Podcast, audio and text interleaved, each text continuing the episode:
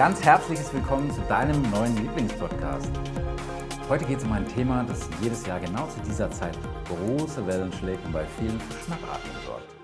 Leberentgiften, Detoxkur zur Fastenzeit. Wie geht das konkret? Geht das mit Heilfasten? Was hat es damit auf sich? Was ist eine Detoxkur? Oder was kann ich sonst noch machen? Wie bekomme ich meine Leberwerte in den Griff? Und, und, und, und, und. All das erfährst du in diesem Podcast. Wenn ich als Apotheker in Vorträgen vor Kollegen über Ausleitung oder noch schlimmer über Schlacken berichte, dann rümpfen die zumindest ihre Nase, wenn nicht sogar mehr, was ich durchaus verstehen kann. es ist kaum noch möglich, sich im Netz über Gesundheitsthemen wie Fasten und Entgiften schlau zu machen, ohne mit Werbung vom ultimativen Heilmittel voll gespammt und überschüttet zu werden. So fällt es auch hin und wieder den Spezialisten schwer, sich hier ein differenziertes Bild zu machen. Auf der anderen Seite muss ich sagen, es besteht vielfach auch gar kein Interesse. Die meisten Schulmediziner, aber auch Ernährungsspezialisten und ja, viele Naturheilkundler auch, ähm, die lehnen das Konzept der Entgiftung ab und zwar mit voller Inbrunst. Doch was, Gegenfrage, was ist denn bitte eine Dialyse? Hier wären doch auch Schlacken, die kann man auch Stoffwechselendprodukte korrekt nennen, Stoffwechselendprodukte aus dem Organismus herausgezogen, also aus deinem Tempel, aus deinem Körper. Weil würde man die Dialyse unterlassen, dann wäre der Patient kurze Zeit später verstorben, er wäre mausetot. Mal Hand aufs Herz. Hat dein Hausarzt oder dein Orthopäde dich vielleicht mal auf den Verschleiß angesprochen? Das ist die gleiche Sprache. Meinen Patienten, meinen Kunden erkläre ich das Prinzip der Entgiftung, indem ich den körperlichen Organismus mit einem Fass vergleiche. Das ist nicht sehr charmant, aber ja, eher banal und pragmatisch. Und dieses Fass, Schrägstrich dein, mein Körper, bekommt im Laufe seines Lebens ordentlich Schadstoffe wie Schwermetalle ab, sei es jetzt aus kaputten Amalgamfüllungen, sind es jetzt Umweltgifte wie Pestizide, wie Asbest, wie Glyphosat, Arzneimittel, vielleicht auch über die Nahrungskette, ja, Antibiotika im Vieh, ja, übers Grundwasser, Genussmittel, Alkohol, Nikotin, Zusatzmittel in der Nahrung, Konservierungsmittel, Nanopartikel, die es auch erst nicht seit gestern gibt, Elektrosmog, Schimmel, Formaldehyd und, und, und, und, und. Wir bekommen so viel ab und irgendwann läuft dieses Fass über und es kommt unweigerlich zu einem Symptom. Das kann Hautausschlag sein, das können Kopfschmerzen sein, migräneartige Kopfschmerzen oder irgendeine Erkrankung. Deswegen, deswegen ist es so wichtig, weniger Schadstoffe ins Fass, in deinen Körper, in deinen Tempel hineinzulassen und gleichzeitig dafür zu sorgen, dass die störenden Gifte das Fass möglichst schonend verlassen. Viele Arzneimittel belasten die wichtigsten Organe, die wir zur Ausleitung so dringend benötigen. Die Leberwerte steigen an, die Nierenwerte gehen hoch, ja, Leberwerte durch Alkohol, durch ähm, Paracetamol und, und, und, und, und die Nierenwerte durch die ganzen nicht steroidalen Antirheumatika, also Ibuprofen, Aspirin und äh, Naproxen und wie sie alle heißen. Nierenwerte werden auch nicht besser und darüber hinaus kommt es auch noch zu einem Mangel an Nährstoffen, Mikronährstoffe, die wir so nötig brauchen. Ganz konkretes Beispiel, Omeprazol oder Pantoprazol. Viele Patienten nehmen so viele Arzneimittel ein, dass sie einen Magenschutz brauchen. Und der hilft auch sehr gut. Bleiben wir beim Omeprazol. Omeprazol verursacht langfristig einen Mangel an Vitamin B12, an Vitamin D und an Magnesium. Das heißt, Müdigkeit ist vorprogrammiert, Osteoporose ist vorprogrammiert und auch Krämpfe sind vorprogrammiert. Die lassen auf jeden Fall nicht lange auf sich warten, es sei denn, es sei denn, du nimmst eben B12, Vitamin D und Magnesium dazu. Nur wer sagt dir das? Sagt dir das dein Arzt und dein Apotheker immer? Also, ähm, wir nehmen so viele Medikamente ein, die einen Schaden ja sozusagen ausgleichen sollen, aber die natürlich auch eine Neben- oder vielleicht auch eine Wechselwirkung haben. Und demzufolge ist es überhaupt nicht verwunderlich, dass immer mehr Patienten daran denken, eine Ausleitung zu machen oder eine Entgiftung zu machen. Das ist ja völlig legitim. Und das macht sich hier in Deutschland durch einen Trend bemerkt. Die Nachfrage nach naturheilkundlichen Arzneimitteln zur Ausleitung, die wird nicht nur durch das Internet verstärkt, sondern vor allem auch durch den naturheilkundlich tätigen Arzt. Und das ist im Gegensatz zum Internet äh, sogar ein Segen. Die Verordnungszahlen steigen hier nicht schnell, aber nach und nach an und das erhöht die Patientensicherheit enorm. Weil einerseits darf sich der Patient einer Untersuchung unterziehen und die stellt sicher, dass ihm auch sonst nichts weiteres fehlt. Und andererseits wird so verhindert, dass unseriöse Produkte empfohlen werden. Und davon gibt es wirklich, glaubt mir meine Freunde, viel zu viele. Denkt doch einfach mal an die Abonnements, Strukturvertrieb, die, die von Laien aufgeschwätzt werden. Also jemand, der nicht Arzt, Ärztin, Apothekerin oder PTA ist. Und da ist es dann schon wirklich sehr, sehr heikel, was da alles äh, an Schindluder getrieben wird. Könnte man vielleicht mal eine andere Folge drauf machen. Kommen wir wieder zu den ausleitenden Verfahren. Und die gab es schon vor Tausenden von Jahren. In der Antike, da war Schröpfen zur Zeit von Hippokrates auf Kos, Massage, Aderlassbrechen, Abwehrmittel waren damals auch schon bekannt. Mittlerweile hat man als Laie das Gefühl, dass dieses Thema einen ganzen Industriezweig abbildet. Ist auch kein Wunder, weil Zivilisationskrankheiten wie Diabetes, wie Übergewicht, wie Herz-Kreislauf-Erkrankungen, Arthrose, also das, was am meisten in die Suchmaschinen oben eingegeben wird, aber auch eine dramatische Zunahme von Allergien, was ich aus meinem Berufsleben bestätigen kann und die Vielzahl einfach von Befindlichkeitsstörungen, die sprechen eine ganz klare Sprache. Gerade in den Gesellschaften, in denen viel Fertignahrung konsumiert wird und gleichzeitig ein Bewegungsmangel herrscht, also auch bei uns, tritt sowas gehäuft auf. Gleichzeitig werden aber auch immer mehr Arzneimittel verordnet, die diesen Trend verstärken. Hm, viele Arzneimittel machen müde, du stehst einfach nicht auf vom Schreibtisch oder von deinem Sessel ja, oder du wirst bewegungsfaul. Ähm, und die meisten Patienten wissen doch, dass sie sich mehr bewegen sollten und langfristig nicht mehr konsumieren sollten, als dass sie verbrennen. Nur hapert es dann einfach mit der Umsetzung.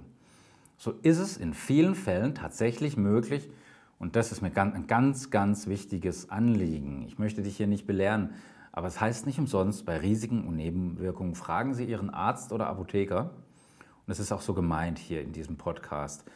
Frag deinen Arzt und deinen Apotheker ist sogar noch besser. Aber es ist tatsächlich möglich, langfristig weniger Arzneimittel verordnet zu bekommen, eben in Rücksprache mit Arzt und Apotheker. Meistens haben auch diese Vorhaben einen festen Termin im Kalender. Zum Beispiel jedes Jahr pünktlich Neujahr oder eben Aschermittwoch, der Beginn der Fastenzeit. Oder zu Beginn der Bikini, also der Sommerzeit, kommt es dazu, dass Patienten leider fast immer erfolglos versuchen, schnell den Schalter umzulegen, schnell sich mal zu bewegen und schnell mal einfach so die Ernährung umzustellen. Die Sinnhaftigkeit dahinter, naja. Und hier kommt nun die Entgiftung ins Spiel. Gelingt dir diese Umstellung, dann wirkt sich eben, wenn du ein passendes, ausleitendes Verfahren hast, dann wirkt sich das wirklich sehr, sehr positiv auf deine Gesundheit und auch auf deine Befindlichkeit, auf dein Wohlbefinden aus. Wie geht das nun konkret? Nun, die wohl effektivste Methode ist das Fasten.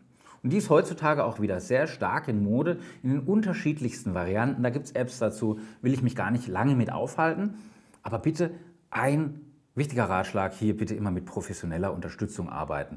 Gerade bei den Patienten mit chronischen Erkrankungen wie Diabetes oder Herzinsuffizienz kann das ohne Aufsicht sehr schnell gefährlich werden.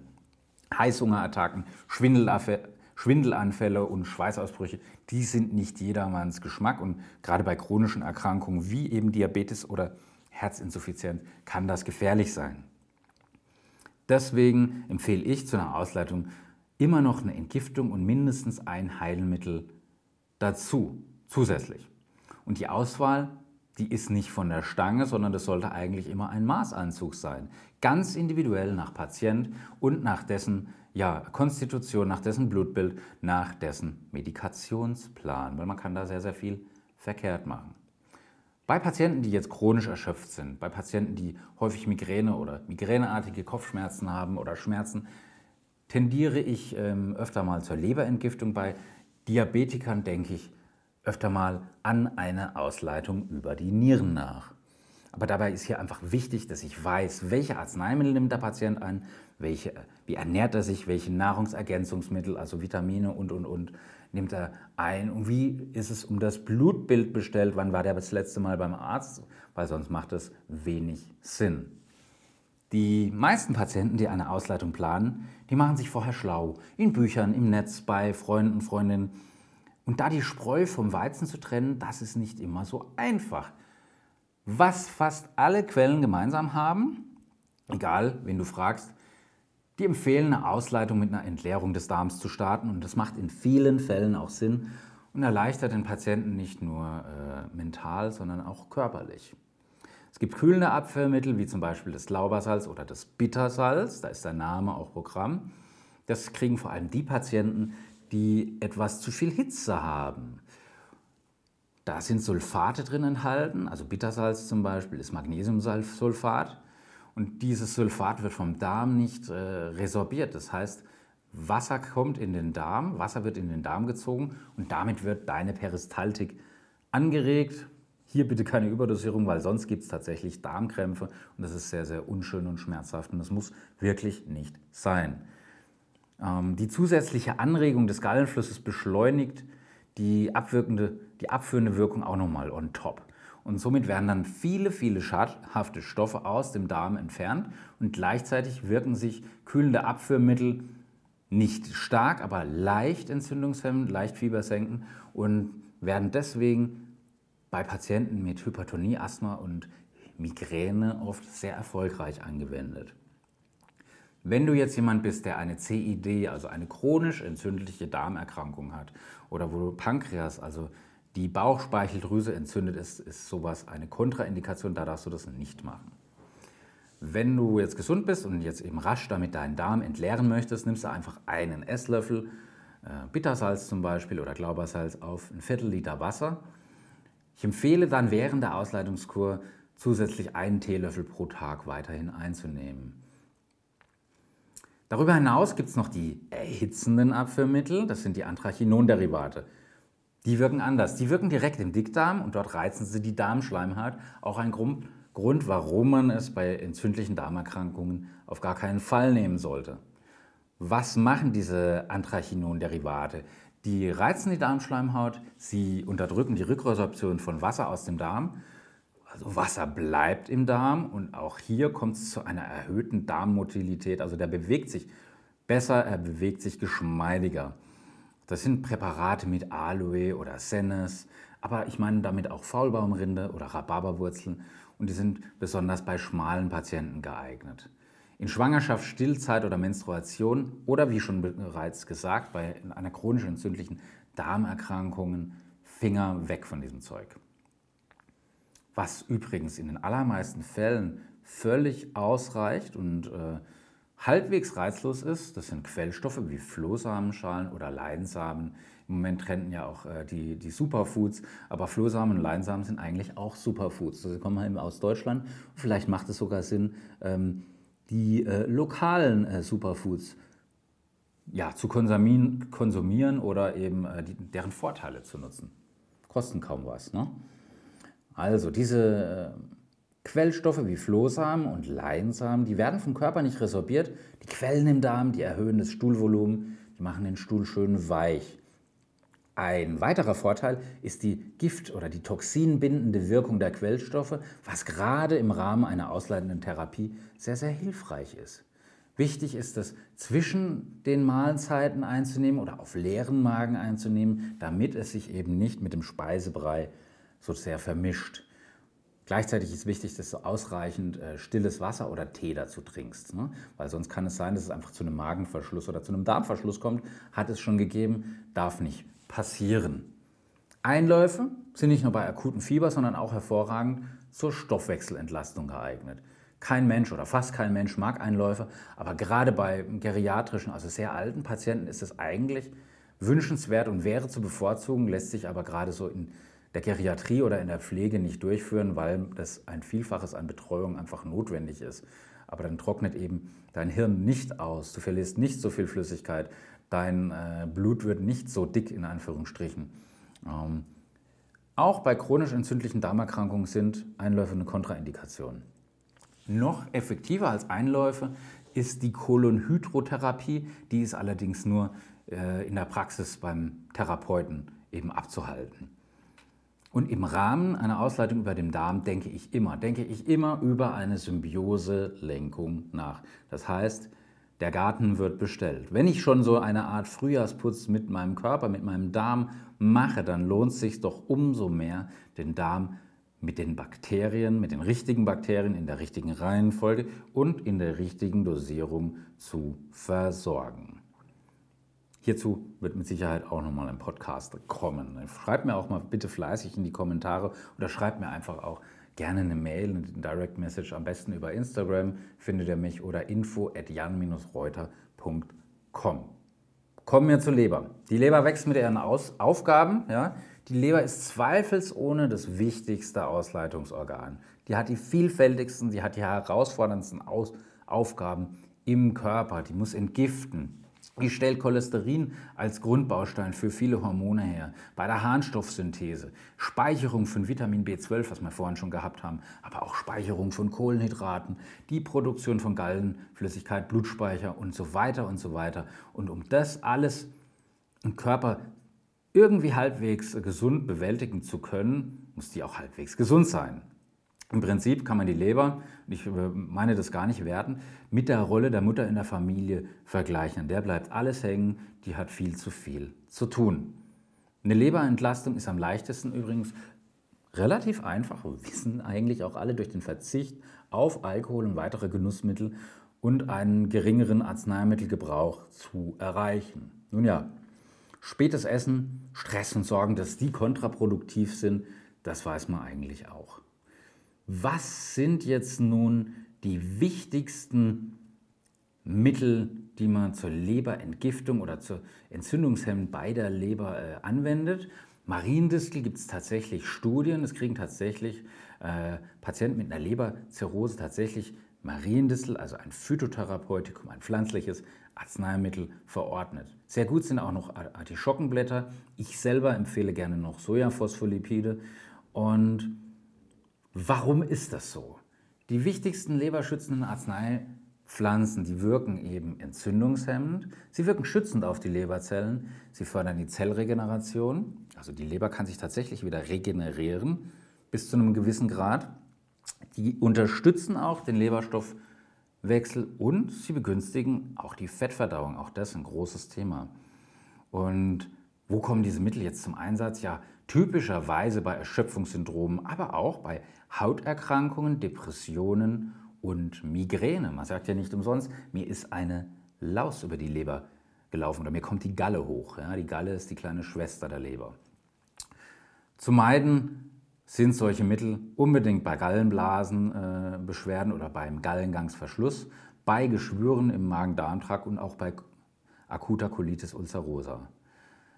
Die am besten erforschte Pflanze und die am meisten verwendete Heilpflanze ist hier mit Abstand mit Sicherheit die Mariendistel, Silibum marianum auf Lateinisch. Und die stärkt die Leberzellmembran, die schützt die Leber vor freien Radikalen, die aktiviert die Stoffwechselvorgänge, die entgiftet die Leber und schützt sie vor weiteren schädlichen Substanzen wie Medikamenten und Alkohol. Also Mariendistel, absolutes Top-Mittel. Um den Druck im Oberbauch zu äh, vermeiden, empfehle ich immer, dieses Arzneimittel einzuschleichen. Also erstmal abends eine zu nehmen, dann vielleicht langsam nach ein paar Tagen morgens noch eine zusätzlich und wenn du richtig stark entgiften möchtest, abends noch eine zweite. Also morgens eine, mittags keine, abends zwei. Warum jetzt eigentlich zwei zur Nacht? Nun, die Leber, das wissen wir, Chronopharmakologie und Chronobiologie, also ähm, Rhythmus auf Deutsch, die ist nachts zwischen 1 und 3 am aktivsten.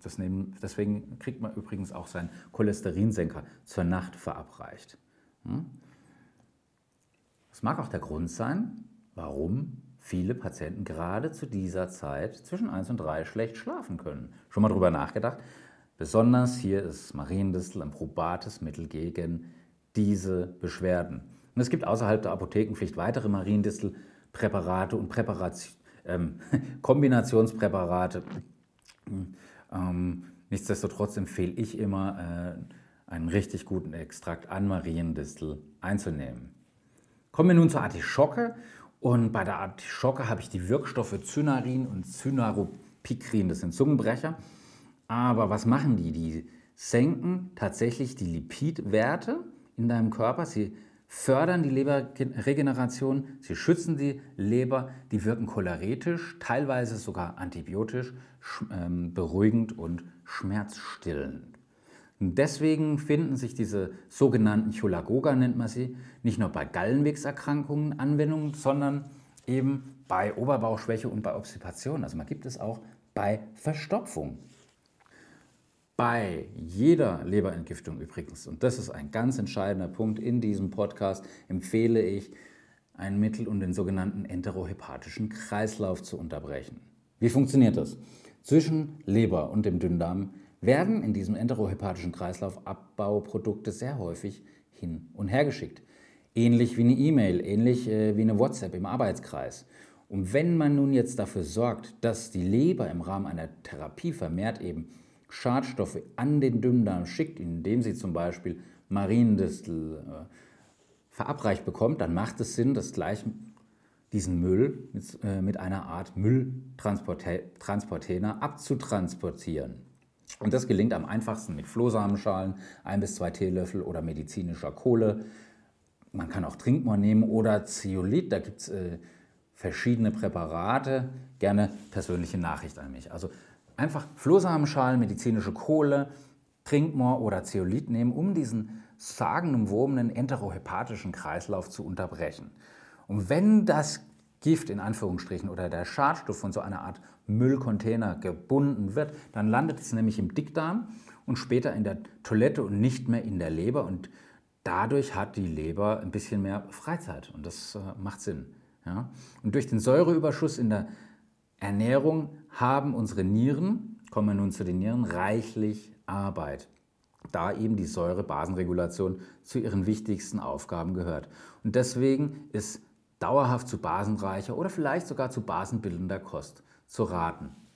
Erst, aber erst wenn das nicht ausreicht, dann kann man mit alkalisierenden Mineralien arbeiten. Und gerade Diabetiker und Patienten mit Einschränkungen der Nierenfunktion müssen das dringend auch wieder mit ihrem Arzt absprechen. Du hörst schon oder du bekommst schon mit, das sind jetzt eigentlich ganz banale Mittel, die du äh, in der Apotheke ohne Rezept bekommst, aber nichtsdestotrotz weise ich ständig auf Arzt und Apotheker hin. Warum? Hier geht es um Leben und Tod oder um das Wichtigste, was du hast, deine Gesundheit. Und zur Unterstützung empfehle ich hier immer Basenzitrate. Die sind viel, viel besser verträglich als die mit Carbonat, weil äh, dort kein CO2 als Abbauprodukt entsteht, Kohlendioxid. Das stößt du entweder auf oder es kommt in, äh, in Form von einer Flatulenz, also in Form eines Furzes hinten raus. Kann manchmal unangenehm sein, kann aber auch lustig sein. Ja? Ähm, Basenpräparate wirken übrigens am besten, wenn man sie circa zwei Stunden nach den Mahlzeiten zu sich nimmt. Direkt nach den Mahlzeiten sind sie so gut wie unwirksam. Hier bei uns in der Gegend sagt man, es ist Wasser in den Main getragen. Noch besser als die Flüssigkeitszufuhr durch Leitungswasser sind übrigens akratische Heilwässer geeignet. Die haben in der Regel einen besseren Geschmack und sind frei von antibakteriellen Zusätzen. Das ist zum Beispiel Odenwälder Heilquelle, Adelholzner Primus oder Renata Heilquelle. Ähm, auch hier soll es keine Werbung sein. Kräutertees sind gegenüber Früchtetees übrigens im Vorteil, da sie weder den Stoffwechsel belasten noch zur Übersäuerung führen, wie das Kaffee sehr leicht kann. Es gibt dann auch noch ähm, harntreibende, also diuretische Phytotherapeutika wie Wacholder, Petersilie und Liebstöckel. Die gehören zu den ätherisch Öldrogen und die regen die Nierendurchblutung an. Hier in der Schwangerschaft Finger weg davon. Gleichzeitig empfehlen sich hier immer warme Fußbäder, da die Füße und die Nieren in etwa die gleiche Temperatur aufweisen. Und gerade bei rheumatischen Erkrankungen und bei Hauterkrankungen haben sich diese Arzneidrogen sehr gut bewiesen. Gerade den Wacholder bitte auch nicht länger als vier Wochen anwenden und auch den bitte nicht in der Schwangerschaft nehmen. Da gibt es verschiedene Kombinationsarzneimittel. Auch hier gerne wieder eine persönliche Nachricht an mich. Dann gibt es noch die Flavonoid- und die Saponindrogen wie Birke, Goldrute, Hauhechel und Orthosiphon. Also das kriegst du einfach als Tee. Und die wirken nicht nur durch Spülungsfördern, sondern teilweise auch antibiotisch. Natürlich nicht auf alle Keime, aber sie wirken auch krampflösend und ein bisschen entzündungshemmend. Und das ist natürlich toll. Und neben rheumatischen Erkrankungen und Hauterkrankungen wirken so Flavonoid- und Saponindrogen wie Birke, Goldrute, Hauhechel und nochmal Orthosiphon, um es nochmal gesagt zu haben, eben besonders gut bei einem kranken Herz, also bei Herzinsuffizienz. Und auch hier empfehle ich dringend äh, bei diesen Präparaten Arznei Drogenqualität zu nehmen, also qualitativ einwandfreie und geprüfte Bioware aus der Apotheke, wo auch was drin ist und nicht das Falsche drin ist.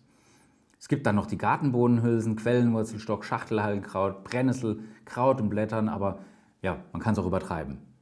Meistens ohne jegliche Hilfsmittel kann man über die Haut, zum Beispiel Warmbad, Luftbad oder Trockenbad und über die Lunge, ja, Atemübungen oder Sport entgiften. Im Volksmund spreche ich ja auch oft von herausschwitzen. Das muss ja nicht nur der Alkohol sein, den man herausschwitzt. Ja, Schröpfen, Kantarinenpflaster, Bauenscheidverfahren und ähnliche Verfahren, die feiern seit einigen Jahren ein erstaunliches Comeback und sorgen manchmal auch dafür, dass der Patient mit weniger Arzneimittel auskommt, was natürlich zu begrüßen ist. Da diese Verfahren auch nicht völlig unbedenklich sind, ist es auch hier wichtig, den Ratschlag eines erfahrenen Therapeuten einzuholen, weil manchmal ist weniger einfach mehr. Deswegen lasse ich jetzt Weizengras, Chlorella, Koriander und Smoothies erstmal weg und spare mir das für eine neue Folge auf.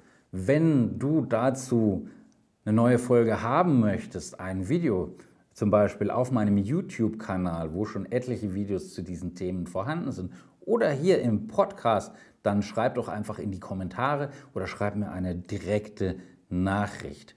Der Hippokrates von Kos, der so angeblich die ausleitenden und entgiftenden Verfahren erfunden hat ähm, oder da zumindest ein paar ganz, ganz dicke Bretter gebohrt hat, hat gesagt, eure Nahrungsmittel sollen eure Heilmittel sein und eure Heilmittel sollen eure Nahrungsmittel sein.